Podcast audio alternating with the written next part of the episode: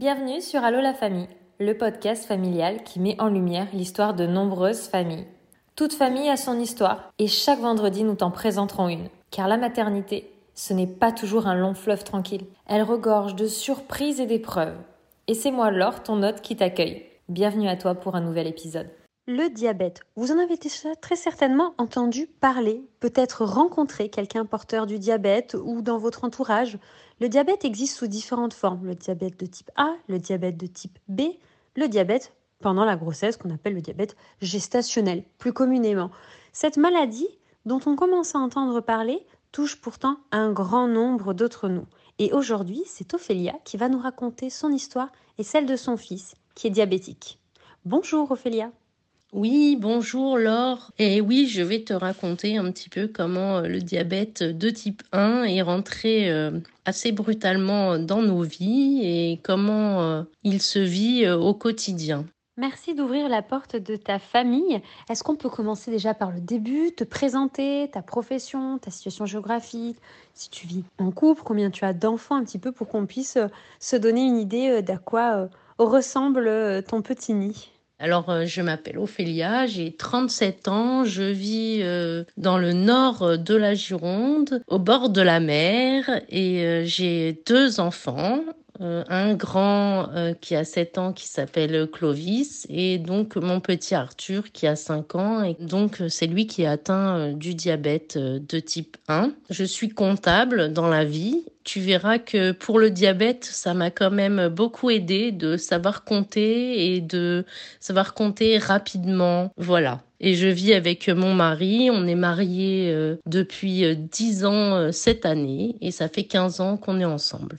Vous avez l'air de former en tout cas une très jolie petite famille avec deux loulous, un beau mariage, 15 ans d'amour et chacun d'avoir sa profession comptable. Ça faisait partie des métiers qui m'intéressaient euh, beaucoup étant euh, plus jeune. Qu'aujourd'hui, étant à mon compte, je t'avoue que c'est la partie que j'apprécie le moins, mais il en faut pour tous les goûts.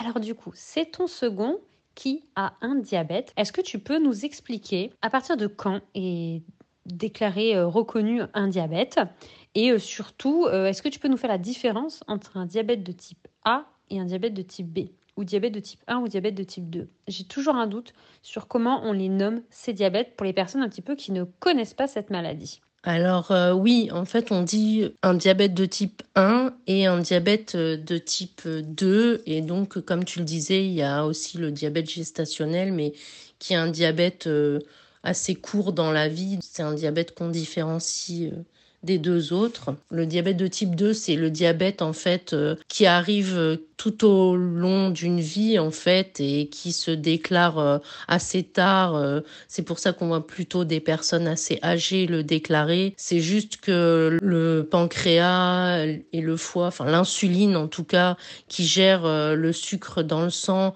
devient feignante et donc a du mal à réguler le sucre.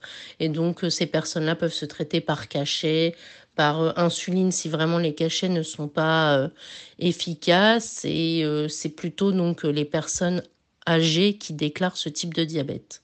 Le diabète de type 1 par contre, c'est plutôt un diabète qui se déclare jeune très jeune pour mon petit puisqu'il avait 20 euh, mois quand euh, il a vraiment déclaré euh, son diabète. Et c'est plutôt les, les enfants, les adolescents, voire les jeunes adultes qui déclarent ce diabète. Et en fait, c'est une maladie auto-immune, le diabète de type 1. Ce sont les anticorps qui attaquent les cellules et donc ce qui fait que dans le corps, il n'y a plus aucune insuline. Donc c'est un diabète insulinodépendant, c'est-à-dire qu'ils auront besoin d'insuline toute leur vie. Les personnes vivent sous insuline. Et donc euh, Arthur a déclaré son diabète à 20 mois et les signes vraiment d'appel, ce sont des personnes qui vont boire beaucoup, mais quand je dis beaucoup, c'est beaucoup, c'est 4 litres, 5 litres d'eau dans la journée qui vont faire beaucoup pipi, qui refont pipi la nuit. Alors lui, il était petit, il avait des couches, donc les couches débordaient. Je lui changeais ses couches six fois par nuit. Ça devenait un enfer. C'est des enfants qui vont beaucoup beaucoup manger pour compenser en fait tout ce sucre qui va partir euh, dans les urines. Et quand on décèle pas euh, ces symptômes assez vite, eh bien, il peut, ça peut finir en coma acidocétose, c'est-à-dire qu'il y a trop de sucre dans le sang, le sang s'intoxique et donc euh, ça crée un coma et ça peut entraîner la mort euh, si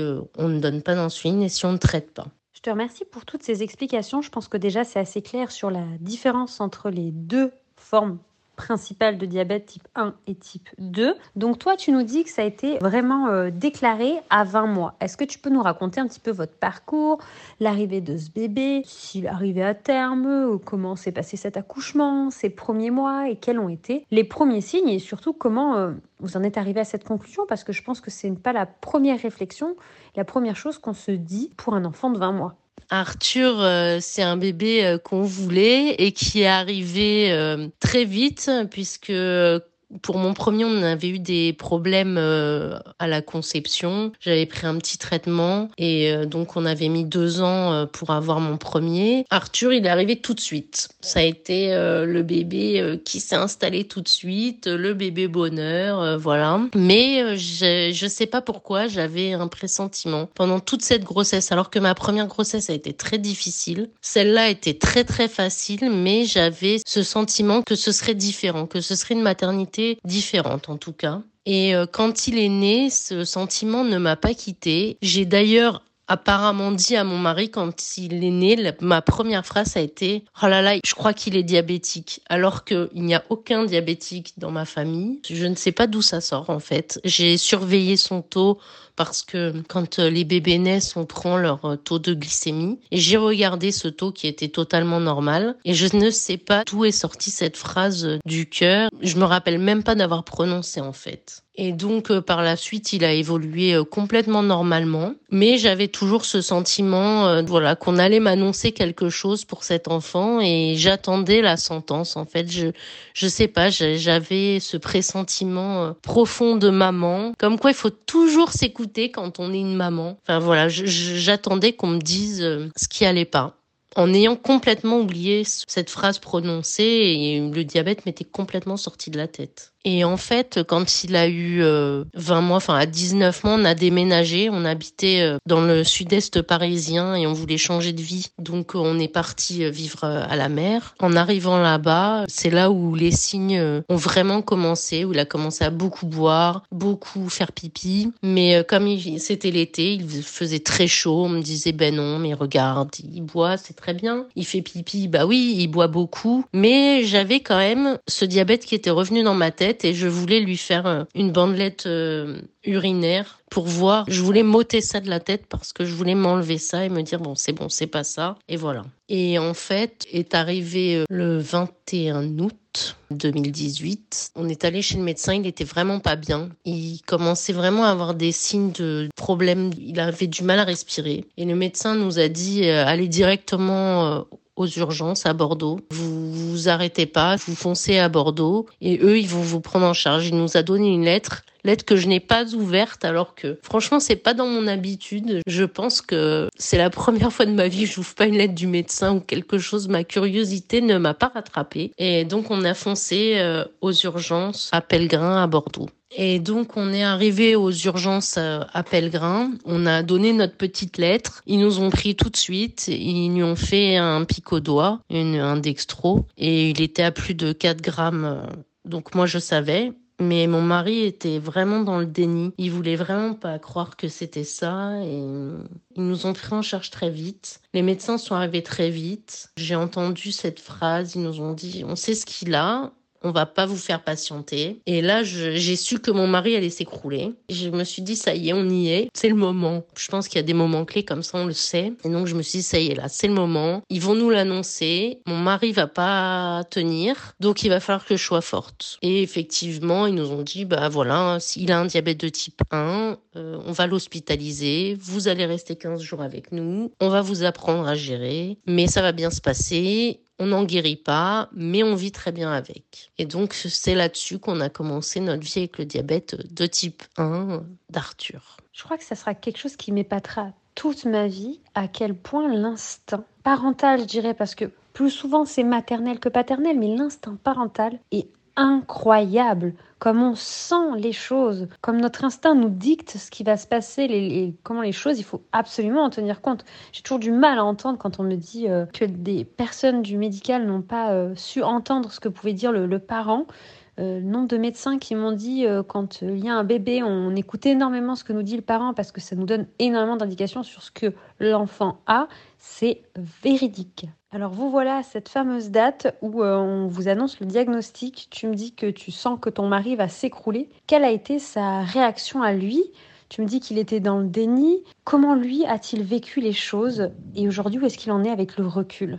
Oui, je te dis ça parce que en fait, euh, sa plus grande peur, je pense, c'était d'avoir un enfant malade, enfin d'avoir un enfant avec des soins surtout. Dieu sait que le diabète, il y a énormément de soins à apporter au quotidien. C'est assez lourd, euh, même si maintenant il y a eu beaucoup de progrès. Je savais qu'il allait pas supporter cette nouvelle sur le coup, mais euh, je savais qu'il était fort quand même et que il allait rester. J'ai jamais douté du fait que ça allait ébranler notre couple. D'ailleurs, ce que ça n'a pas du tout fait. J'ai jamais eu de doute sur notre couple, sur notre vie, sur euh, ce que ça allait engendrer, mais je sais qu'il allait être très triste et qu'il allait falloir du temps pour qu'il accepte la maladie d'Arthur. Aujourd'hui, bah, ça va beaucoup mieux. Hein. De toute façon, le temps fait toujours bien son œuvre, mais on voit que Arthur, c'est un petit garçon costaud qui fait tout comme tout le monde. C'est notre grande bataille. Il est diabétique, mais il est comme tout le monde. Il fait du sport, il va à l'école, il mange comme tout le monde. Voilà, dès qu'il mange, il faut lui mettre de l'insuline, il faut compter. On est là pour l'instant. Il le fera très bien, je suis sûre, plus tard. Maintenant, on a des appareils qui nous aident. Quand il était petit, on avait moins de choses. On devait le piquer beaucoup au doigt. Maintenant, on a des capteurs sur le bras euh, qu'on scanne, enfin qu'on scanne même plus d'ailleurs maintenant, qui envoient directement sur notre téléphone toutes les minutes les glycémies. Donc, euh, c'est quelque chose de constant, mais c'est quelque chose d'acquis maintenant. Et son papa euh, le vit,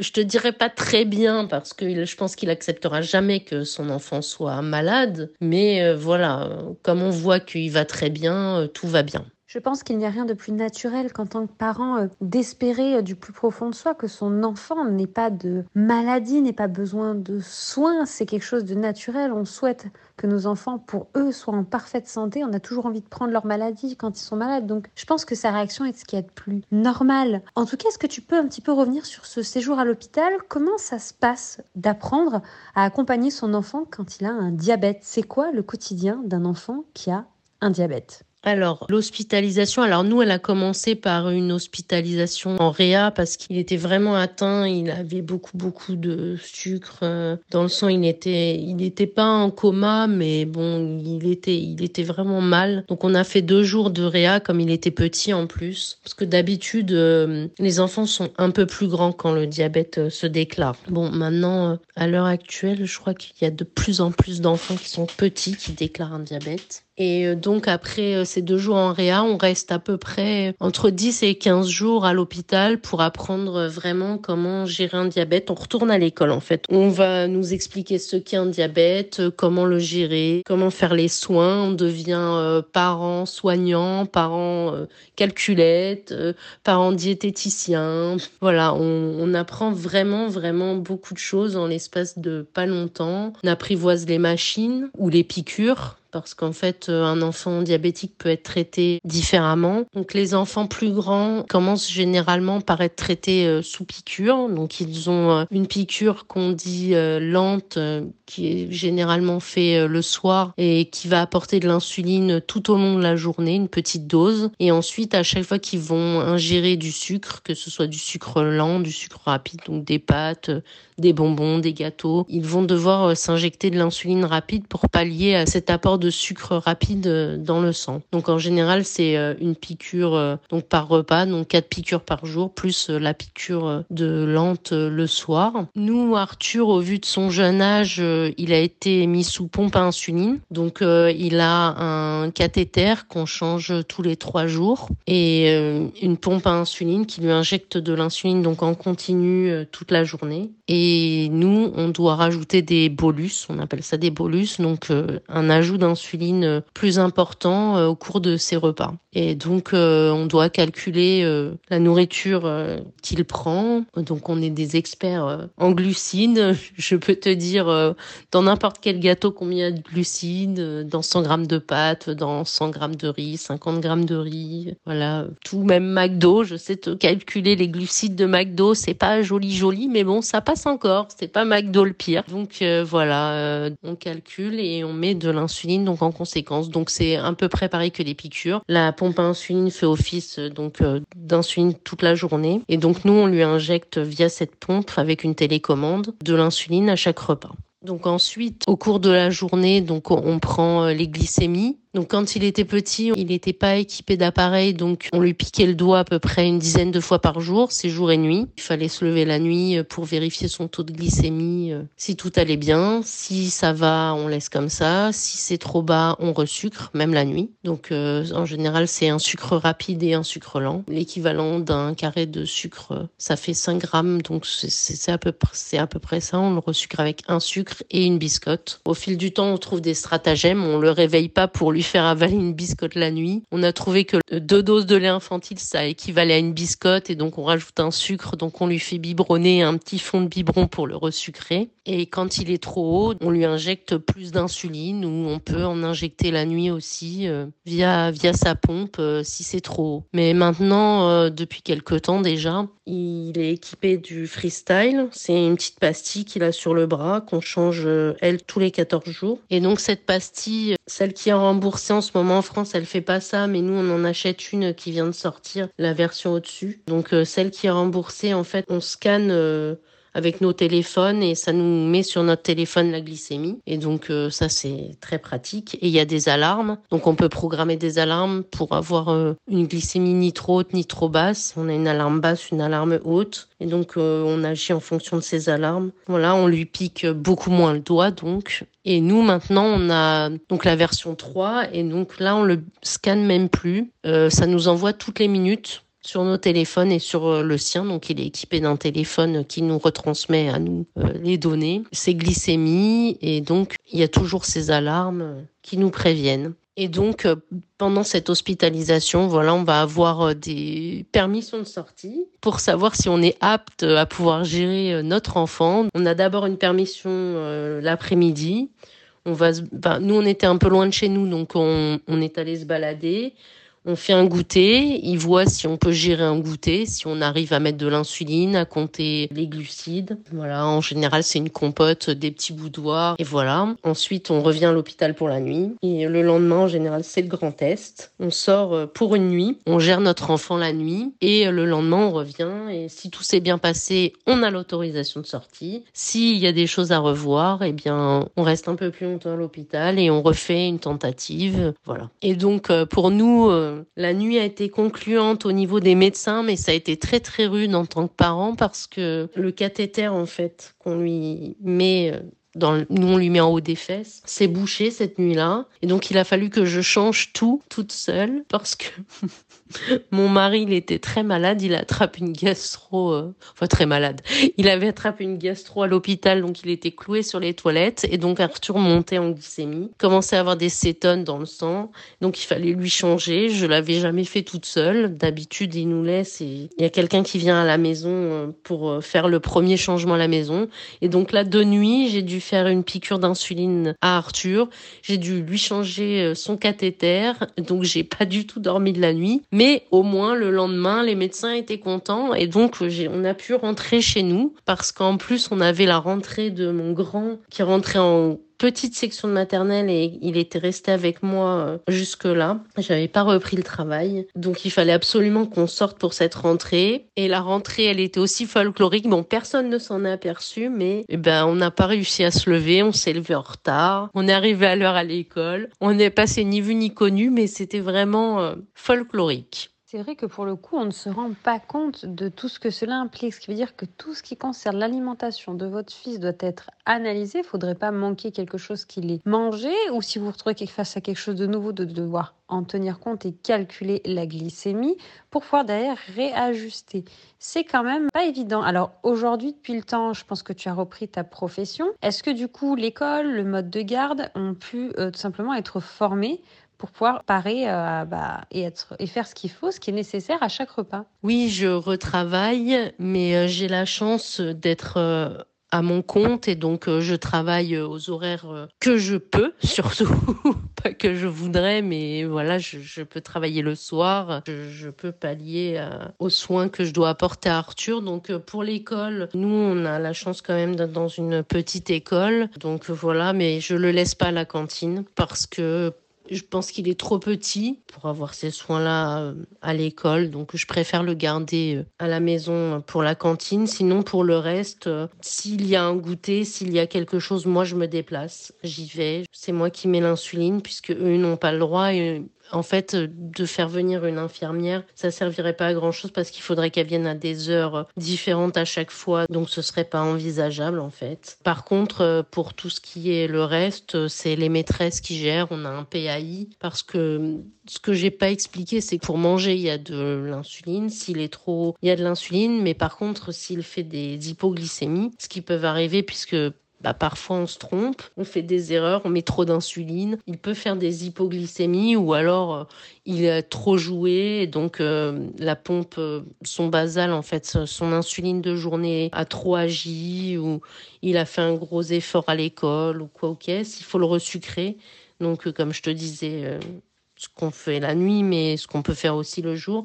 Donc ça, par contre, c'est la maîtresse qui gère. La maîtresse, elle s'est donné un bonbon, elle s'est donné un gâteau, elle a le téléphone d'Arthur toujours avec elle, les alarmes qui sonnent. Donc euh, elle, elle gère euh, tout ce qui est hypoglycémie. Donc euh, dans la journée, on n'intervient pas, sauf si goûter d'anniversaire. Voilà, c'est nous qui gérons les repas. Et tu dis que tout doit être analysé, c'est vrai, mais comme je te disais, on peut se tromper, on peut mettre pas assez d'insuline et on peut mettre trop d'insuline et ça, parfois on n'y peut rien. Parfois le corps euh, est stressé parce que les glycémies, elles peuvent varier avec une émotion forte, avec une colère, une peur, euh, n'importe quoi et on n'y peut rien. Donc bah il faut aussi apprendre euh, à lâcher prise et à se dire c'est comme ça, on s'est trompé, on remet de l'insuline, on resucre un peu et on repart. Mais ça bon, au début, je pense qu'on l'admet pas trop, mais avec le temps, euh, on y arrive tous. C'est super que tu puisses être à ton compte et donc euh, pouvoir adapter ton planning euh, par rapport à ton loulou. Effectivement, à 5 ans, c'est pas évident. c'est un petit peu jeune, voilà, comme tu dis. Et un jour, il, se prendra en charge lui-même à ce niveau-là. Mais bon, en tout cas, c'est top si l'enseignante peut faire bah, ce qu'il faut pour un petit peu resucrer dans la journée en cas de besoin. Et lui, ton loulou, est-ce qu'il sait le nom de ce qu'il a? Est-ce que vous lui avez déjà expliqué? Est-ce qu'il n'y a pas eu des phases qui ont été compliquées pour lui? Peut-être qu'il n'avait, je pas, pas envie de se faire piquer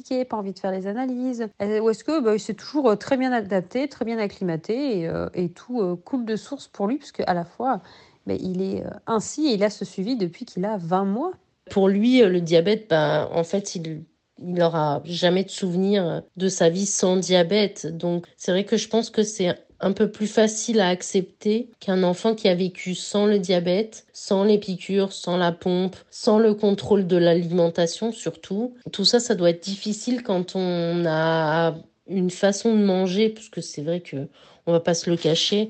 Maintenant, euh, l'alimentation, on n'a pas tous une alimentation euh, tip top, euh, magnifique, mais même nous, hein, ils mangent, comme je te disais, McDo, voilà, ils mangent ce qu'ils veulent. On, on adapte juste l'insuline. Mais euh, lui, euh, bah, c'est quand même une bonne pâte dans son caractère. Il est un peu dur au mal, il s'en fiche un peu. Parfois, ça l'embête, comme quand il y a des nouveaux dispositifs. Quand on a commencé à mettre le capteur sur le bras, il a eu un peu de mal, alors que bon, je moi, je m'en suis posé un pour voir et c'est quelque chose qui fait pas mal à poser en soi. Mais on lui met de toute façon, à chaque fois qu'on lui fait, qu'on lui change de cathéter tous les trois jours, qu'on lui change son patch au bras, il a des patchs, euh, tu sais, comme quand on met pour les bébés, euh, pour les vaccins, pour anesthésier la zone et, donc voilà. Mais c'est vrai que lui, il vit avec depuis toujours, donc euh, il a l'habitude d'avoir euh, sa pompe en ceinture euh, autour de lui. Il a l'habitude d'avoir quelque chose au bras, d'être contrôlé.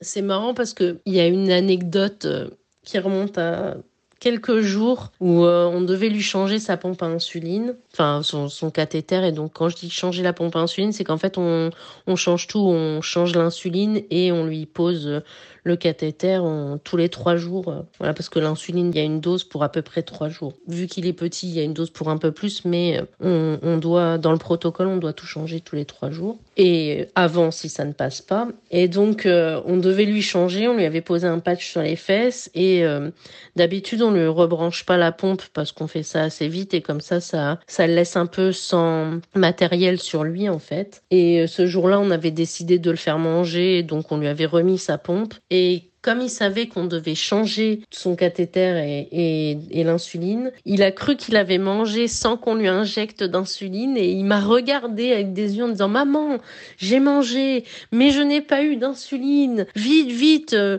mets-moi mon, cathéter sinon euh, je vais faire une hyperglycémie je ne vais pas être bien donc euh, oui il se rend très bien compte qu'il a ça, mais nous, euh, voilà, on, fait en sorte que le diabète ce soit quelque chose, voilà, qu'il a, mais qu'il handicape pas dans sa vie. Et donc, voilà, il sait qu'il a, qu'il doit avoir de l'insuline, il comprend tout ça, mais euh, voilà, il, le vit euh, très bien. Et d'ailleurs, ça m'a quand même surprise qu'il y pense, parce que bon, à 5 ans, des fois, on peut se dire, oh, c'est mon petit bébé, mais, mais non, il a pensé à son insuline et donc on voit qu'il grandit et que plus tard on se dit qu'il y arrivera. Et sinon lui il ressent beaucoup ses euh, hypoglycémies plus que ses hyperglycémies. Les hyperglycémies, euh, il a souvent mal au ventre, mais il, assimile pas encore ça à, une hyperglycémie. Il n'arrive pas à voir quand il est haut en glycémie. Haut en glycémie, euh, pour lui, c'est à plus de 2 grammes 50 de sucre dans le sang. Ça, c'est une hyperglycémie de diabétique de type 1. c'est assez haut, mais bon, voilà, c'est des maintenant c'est des chiffres qui nous font plus peur. Et par contre, ces hypoglycémies, les sent euh, de plus en plus. Il sait quand il est en hypoglycémie, il ressent les effets, et donc là, il nous le dit, même avant que son téléphone sonne l'alerte ou que les notes sonnent l'alerte, il le sent avant, pas plus tard que tout à l'heure, pareil. Il a demandé à être scanné parce qu'il avait l'habitude qu'on le scanne, et il m'a dit, maman, je suis bas, je veux être sucré, scanne-moi s'il te plaît. Et effectivement il était à 60, 70, euh, le, téléphone allait sonner et, nous alerter. Donc il le sent même avant les alertes. Donc euh, ce qui est très très bien parce qu'il faut qu'il puisse le dire et il faut qu'il puisse le dire vite et alerter euh, l'adulte qui est là, si ce sont ses grands-parents, même nous, ou même lui, il peut aller se resucrer si s'il le sent. Il le fait pas encore parce qu'il est, est petit, mais je pense que ça va pas tarder dans l'autonomie du diabète. Et par contre, pour la nuit, bah ça, on est quand même obligé euh, nous d'aller le resucrer ou d'aller mettre de l'insuline. C'est pas lui qui le fait. Je le réveillerai pas euh, pour se scanner ou quoi. Donc euh, la nuit, c'est nous qui nous levons si on a une alerte ou si on a un doute parce que parfois on a juste le doute et voilà, on, vérifie euh, que tout va bien. En tout cas, on a l'air d'être sur un loulou qui est euh, très autonome, qui s'est vite responsabilisé et qui a l'air d'intégrer ça de façon euh, totalement naturelle. Est-ce qu'il a déjà demandé pourquoi moi et pas mon frère, par exemple? Est-ce que c'est des questions qu'il n'a pas posées ou est-ce que vous avez peut-être déjà pris les devants et vous lui en avez parlé de vous-même? Il nous a pas demandé ça comme ça, pourquoi moi et pas lui? Mais euh, il nous a déjà dit qu'il aimerait euh, ne plus être diabétique. Moi, je lui ai expliqué que c'était comme ça, qu'on n'y pouvait rien et que Chacun pouvait avoir euh, différentes choses. Je prends l'exemple de son frère qui est beaucoup plus introverti que lui et qui a du mal à se faire des copains, par exemple. Donc je lui dis, tu vois, toi tu as plein de copains, mais Clovis c'est dur pour lui. Voilà, toi tu as ton diabète. Euh, eh bien, ton diabète, ça fait partie de toi. C'est comme ça. C'est une partie de, ta personnalité. Et voilà, pour nous, on a pris ça comme ça. Et c'est pas un handicap. Euh, c'est quelque chose qu'il a en lui et chacun doit combattre quelque chose. Moi, je pense que dans la vie, on a tous quelque chose qui nous fait peur ou qui nous embête. On a tous plus ou moins des maladies, des choses qu'on doit gérer, qu'on doit soigner. Et voilà, on, essaye euh, de lui dire que voilà, c'est comme ça, on peut pas le changer de toute façon, que ça l'empêche de rien, que il pourra faire tout ce qu'il veut, que juste bah il a il a des soins, il doit faire un peu plus euh, attention à, à sa glycémie, à à voilà pas être trop haut trop bas mais que voilà chacun peut avoir des choses différentes on lui explique qu'il n'y a pas que le diabète dans la vie et dans sa classe, euh, il avoir euh, des enfants par exemple qui ont des allergies et qui doivent faire très attention eux aussi, que d'accord ils n'ont pas de pompe à insuline mais que c'est aussi euh, très embêtant, que eux aussi voilà ils doivent se surveiller, surveiller leur alimentation, que c'est un peu pareil. On essaie de lui dire que le diabète c'est une maladie mais qu'il y en a plein d'autres, qu'il y a des enfants qui vont très bien mais qui se sentent quand même pas bien dans leur vie que voilà, que tout peut arriver, que le diabète euh, c'est comme ça, c'est c'est pas de chance, mais voilà, on fait avec et on avance. En fait, on essaye que le diabète ne soit pas quelque chose de préoccupant dans sa vie, qu'il en ait pas peur et que ce soit voilà quelque chose d'intégré. On n'y peut rien, mais qu'il faut pas que ça lui fasse peur et que ça l'empêche d'avancer dans sa vie. Même s'il a que 5 ans, je pense que c'est important qu'il sache que malgré son diabète, il peut tout faire et que il, sera pas, que ce sera pas ça qui l'handicapera dans sa vie en tout cas. En tout cas, ce petit bout de chou, il a l'air euh, bien entouré euh, par euh, ses parents qui sont là pour l'accompagner. Franchement, c'est top parce que des fois, en tant que parent, ça doit pas être évident ce rythme la nuit, tu dis, où il faut surveiller. Je pense que du coup, vous faites pas vraiment vos nuits d'une certaine manière. Donc, c'est quand même un sacré rythme que vous avez pris, qui est devenu une habitude, qui est ancrée, qui est devenue naturelle, mais qui par moments doit être fatigant, j'imagine, non? Mais en fait, tu vois, j'ai l'habitude de dire que le diabète, c'est devenu euh, mon troisième enfant. C'est comme un nourrisson qui a jamais grandi. Euh, faut tout le temps s'en occuper, jour et nuit. Et quand il nous appelle, eh bien, il faut être là. Et c'est vrai que ça a été difficile, euh, surtout les premiers temps, parce que comme je te disais, il, a, il avait pas de, de capteur, donc on n'avait pas d'alarme, donc on vraiment on avait des réveils la nuit. On, se réveillait toutes les nuits entre 3 heures et 4 heures au moins pour le contrôler. Et si la glycémie était bonne, bon, on se rendormait. Si elle n'est pas bonne, eh ben il faut le il faut remettre un réveil. C'était quand même vraiment très très compliqué au départ. D'ailleurs, en général, euh, on s'appelle entre nous les parents pandas.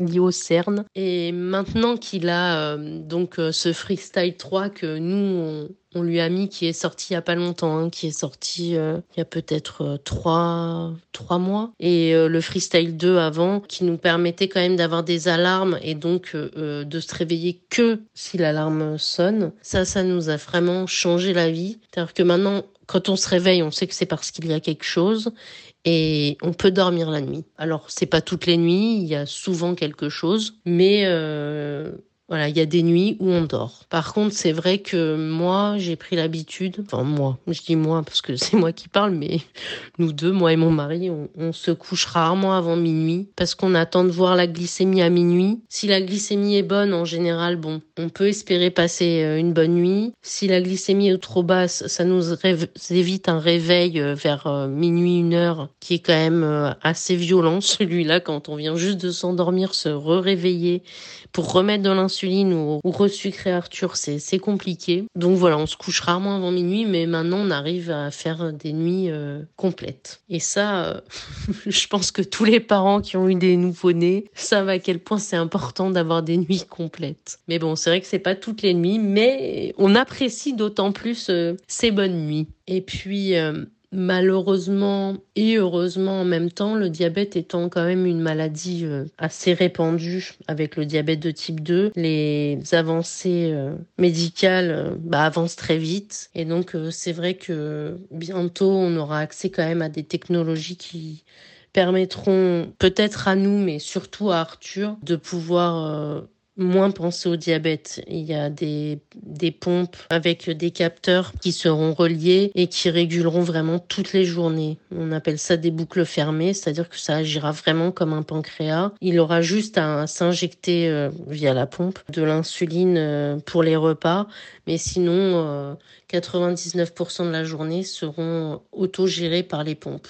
Bon, faut pas que le cathéter se bouche il faudra toujours changer le cathéter tous les trois jours. Mais en tout cas, ce sera quand la pompe détectera une baisse de glycémie, elle stoppera l'insuline de la, de la journée. Et quand elle détectera plutôt une hyperglycémie, là, la pompe augmentera la dose d'insuline de la journée et donc régulera euh, la glycémie euh, sur la journée et il y a des très très bons résultats. C'est installé euh, pour l'instant sur les adultes qui ont des résultats pas terribles. Je sais que certains enfants en bénéficient nous, euh, pas encore. Arthur est trop petit et c'est pas du tout, du tout. Euh, enfin, si, c'est d'actualité, mais dans un futur euh, plus ou moins proche.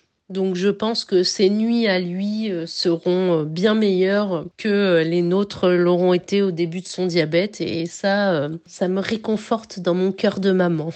Je trouve que l'image du diabète comme un troisième enfant est totalement vraie, l'enfant qui n'a pas grandi, alors qui, grâce aux nouvelles technologies et aux avancées qui ont l'air d'être assez rapides, euh, finira par euh, peut-être grandir et vous permettre euh, quand même de vous reposer pleinement. En tout cas, vous avez l'air d'avoir pris votre rythme et je pense que c'est ce qui permet bah, en fait de tenir dans la durée. C'est devenu votre norme, votre quotidien. Et en tout cas, c'est assez incroyable ayant pourtant une maman infirmière qui euh, s'occupe euh, de personnes ayant le diabète, elle est euh, formée bah, justement pour, bah, c'est des adultes pour son cas, voire des adolescents, pour l'éducation du diabète. J'aurais pu être beaucoup mieux informée que cela et tu m'en as appris énormément et je pense qu'à ceux et celles qui nous auront écoutés en auront aussi appris beaucoup. Est-ce que tu aurais un conseil ou un mot à faire passer aux personnes qui nous écoutent? Pour les parents d'enfants diabétiques, de se rapprocher des associations qui sont euh, super, surtout euh, l'AJD, qui est euh, une association l'aide aux jeunes diabétiques, une super association qui aide beaucoup. Nous en Gironde, on n'avait pas de pôle et avec plusieurs mamans, surtout trois que je salue, on a créé un pôle de l'AJD en Gironde. Nous sommes les Girondiabes. on a une page Instagram et une page Facebook et pour euh, tous ceux qui sont suivis à l'hôpital Pellegrin, euh, on a laissé euh, des prospectus. On est tout nouveau. Voilà, on n'avait pas d'association dans le coin. On est pour l'instant six mamans et un papa. on est de tous les bords de la Gironde. Donc moi, je suis plutôt au nord et il y en a beaucoup. Enfin, il y en a trois à côté de Bordeaux, une vers la frontière des Landes. Donc voilà, si vous avez des questions, quoi que ce soit, contactez-nous. Et pour tous les autres, il doit y avoir un pôle dans vos régions et, et sinon de contacter la JD. Et euh, pour euh, les parents d'enfants qui déclarent quelque chose, pas forcément un diabète, de pas rester enfermé. C'est ça, c'est de trouver l'association qui vous correspond, parler avec des parents euh, qui vivent la même chose que vous, parce que c'est vrai que le diabète, c'est connu, donc tout le monde nous dit, oh ben votre enfant euh, il a une pompe, euh, donc euh, voilà.